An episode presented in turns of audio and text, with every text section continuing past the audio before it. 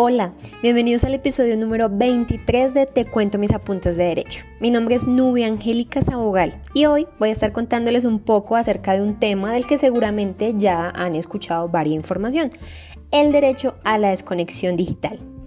Antes de entrar en materia, les doy la bienvenida nuevamente. Hace algún tiempo no publicaba nuevos episodios, pero aquí sigo apasionada con este proyecto y esta es la apertura a otros capítulos donde estaré hablando de los riesgos psicosociales, el acoso laboral, entre otros. Así que los invito a mantenerse conectados, a que se suscriban al podcast, a que me sigan en redes sociales para que no se pierdan todo lo que viene.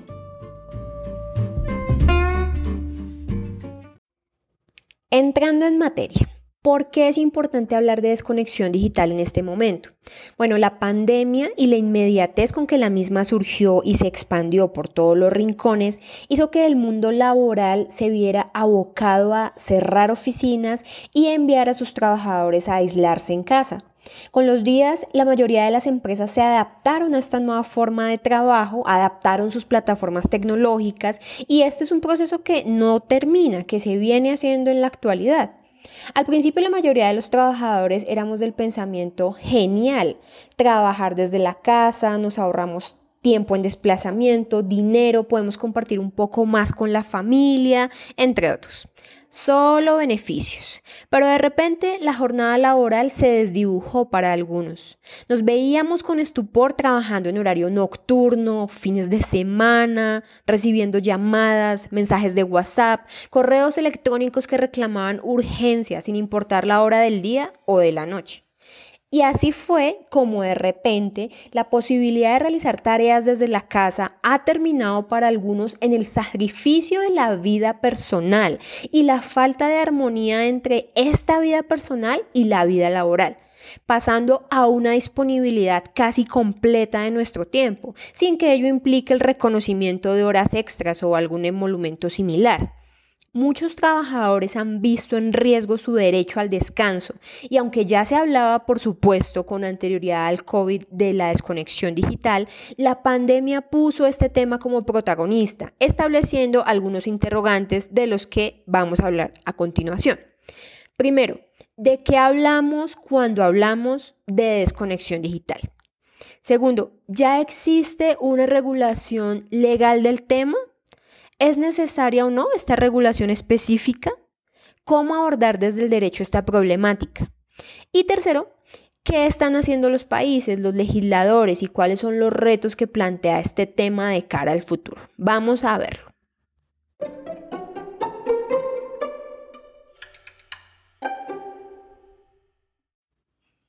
Algunos países han definido el derecho a la desconexión digital como el establecimiento de límites al uso de tecnologías fuera del horario de trabajo, para tratar de ofrecerle al trabajador una posibilidad real de descanso en su tiempo libre, de disfrute de sus vacaciones principalmente.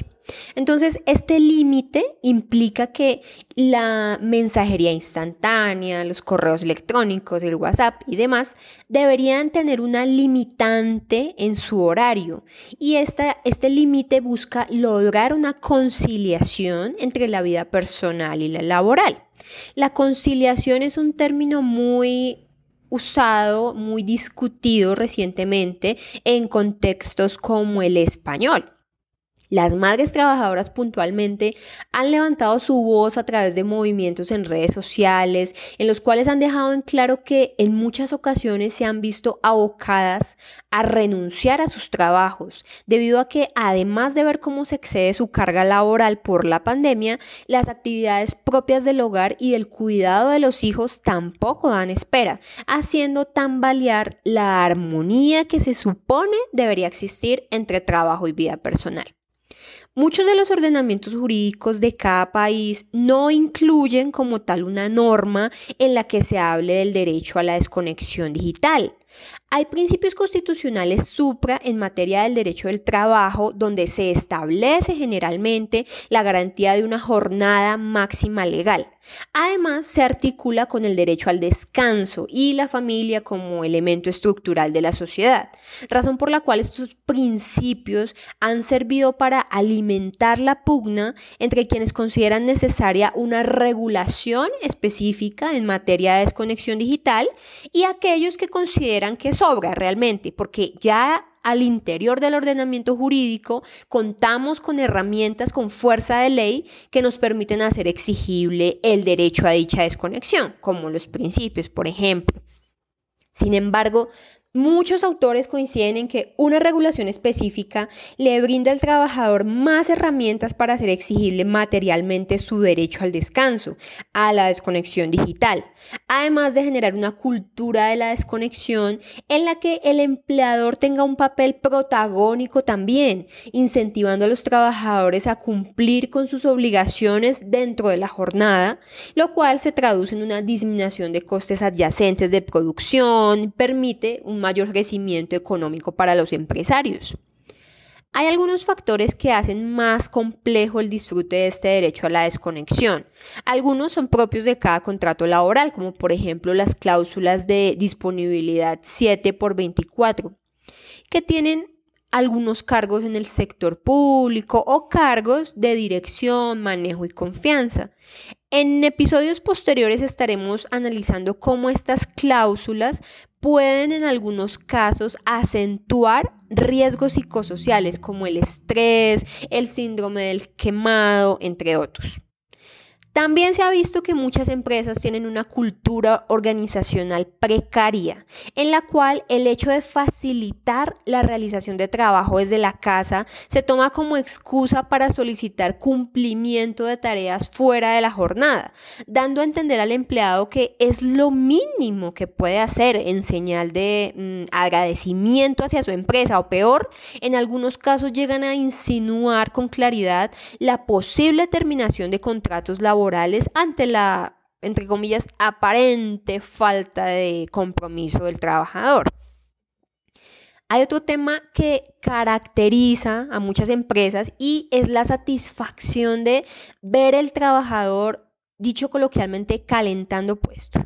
Entonces, el trabajador que incluso no cumpla sus metas al 100% o tenga retraso en su trabajo o no dé un valor agregado, es considerado un trabajador ejemplar, cumplidor de su deber, por el solo hecho de llegar y sentarse ocho o nueve horas en su puesto de trabajo. Hay empresas que ante las contingencias insisten en que el trabajador se presente a la oficina, aun cuando saben que la misma labor podría realizarse desde la casa. No hay una cultura que estimule el sobrecumplimiento y por el contrario muchas veces este sobrecumplimiento se castiga con la asignación de más trabajo. Entonces los colaboradores se inclinan por la opción de trabajar de manera mediocre, cumpliendo solo con lo mínimo pactado para evitar que se les delegue una mayor carga laboral. Entonces estas ideas erróneas terminan ampliando la brecha existente entre productividad y jornada laboral.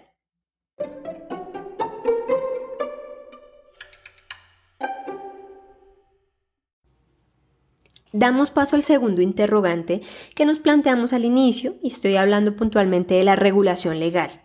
En muchos países han surgido normas tendientes a reglamentar el teletrabajo, el trabajo en casa, figuras que tienen diferencias entre sí y para que profundicen un poco más lo remito al episodio número 11 del podcast. Pero regresando al tema de la regulación, muchas de estas normas o proyectos de ley que aún se encuentran en discusión por el legislativo pretenden, además de reglamentar el trabajo desde casa, hacer más visible la protección a la desconexión digital e incluso poner sobre la mesa que se hable de la misma como un derecho. Como precedente tenemos eh, a la Organización Internacional del Trabajo, la OIT, y puntualmente a lo establecido en el convenio número 156 sobre trabajadores con responsabilidades familiares que en contexto lo que pretende es ofrecer una igualdad material en el trato entre hombres y mujeres al momento de acceder o ascender en un empleo o desempeñar determinada actividad laboral. De la mano con este convenio encontramos la recomendación 165, que es más puntual en las medidas de protección, en las definiciones que realiza. Entonces establece eh, que estas medidas de protección se deben enfocar en trabajadores con hijos a su cargo y otros, o, o, o, sea, que sean hijos a su cargo o que además de hijos sean otros miembros de la familia directa que necesiten su cuidado o sostén. Digamos que estos pronunciamientos de la OIT facilitan la discusión interna en cada país sobre esta problemática que en líneas de hoy en día puede enunciarse como la conciliación entre la vida laboral y la personal. En Colombia puntualmente el proyecto de ley que reglamenta el trabajo en casa cursa en el Congreso con mensaje de urgencia. Es el proyecto de ley 262 de 2020 de iniciativa legislativa que se fusionó con el proyecto 429 de 2020 de iniciativa del sector ejecutivo. Y además de reglamentar el trabajo en casa, introduciría en la legislación el derecho a la desconexión laboral. Sin embargo, resulta necesario preguntarse, ¿Qué tan eficaz será la regulación frente a la desconexión digital versus el día a día de empresarios y de trabajadores?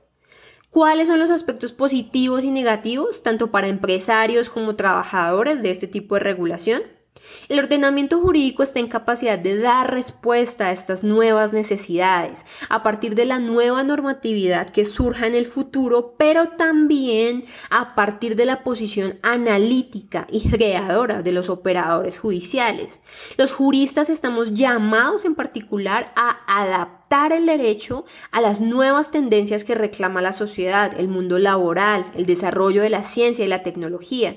Y la respuesta no siempre va a ser la emisión de nuevas normas, sino la capacidad de leer integralmente el derecho y adaptarlo bajo la guía de los principios rectores del ordenamiento jurídico. Los retos del futuro, tercer aspecto al que tenía pendiente referirme, son muchos.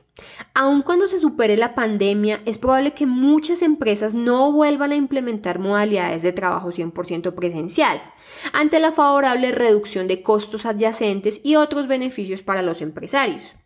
Además, con los beneficios que introduzca la regulación, el trabajador busca una jornada laboral más flexible y productiva, donde más que tener la obligación de cumplir un mínimo de horas, se motive a generar valor agregado para la empresa en que trabaja, aun cuando para ello no necesite ser visto todo el día sentado en su cubículo de la oficina.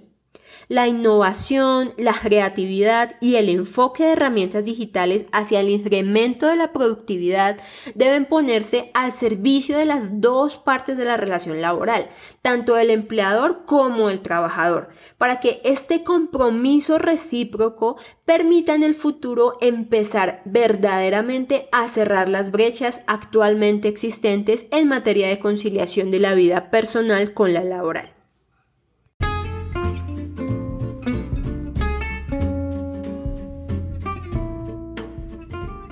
Terminamos. Recuerden estar muy muy atentos a los episodios que se vienen próximamente, para lo cual los invito a suscribirse en la plataforma donde están escuchando este podcast, es decir, en Spotify, Apple Podcasts, en fin. Además, conectémonos en redes sociales, en Instagram como Te Cuento Mis Apuntes Raya al Piso Derecho y en Facebook como Te Cuento Mis Apuntes. Y si les gusta el contenido, les invito a recomendarme con sus colegas, amigos, conocidos, a los que les pueda interesar. Un abrazo, saludos, espero que me escuchen nuevamente muy pronto.